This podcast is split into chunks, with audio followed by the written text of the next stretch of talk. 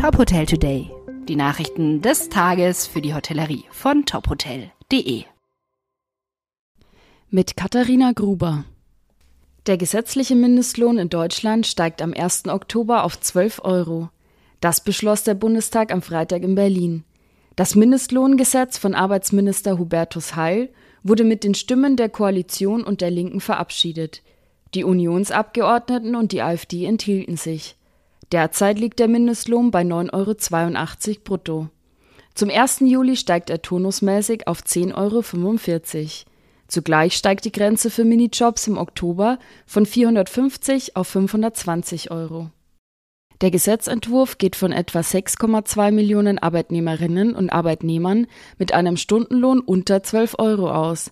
Frauen sowie Menschen in Ostdeutschland sollen überproportional von der Anhebung profitieren.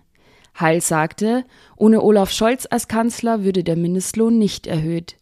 Der SPD-Politiker hatte die Anhebung der Lohnuntergrenze zu einem Kernversprechen des Bundestagswahlkampfs gemacht.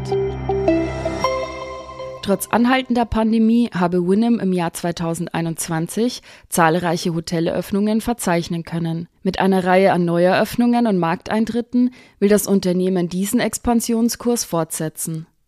In Europa bauten die Winham Hotels Resorts ihre Präsenz durch die Eröffnung von zwölf Hotels in Spanien, der Türkei, Großbritannien und Österreich aus. Auch im Dachraum nimmt die Hotelgruppe weiter Fahrt auf, während das Winham Garden Munich Messe mit der Mogotel Hotel Group als Betreiber bereits im Februar dieses Jahres seine Türen aufschloss, sind in Deutschland und Österreich für 2022 weitere Eröffnungen angekündigt. In Edinburgh wird ein neues Hyatt Centric geplant. Das Haus wird über 349 Zimmer verfügen, soll Mitte 2025 eröffnen und ist das erste Hyatt Hotel in Schottland.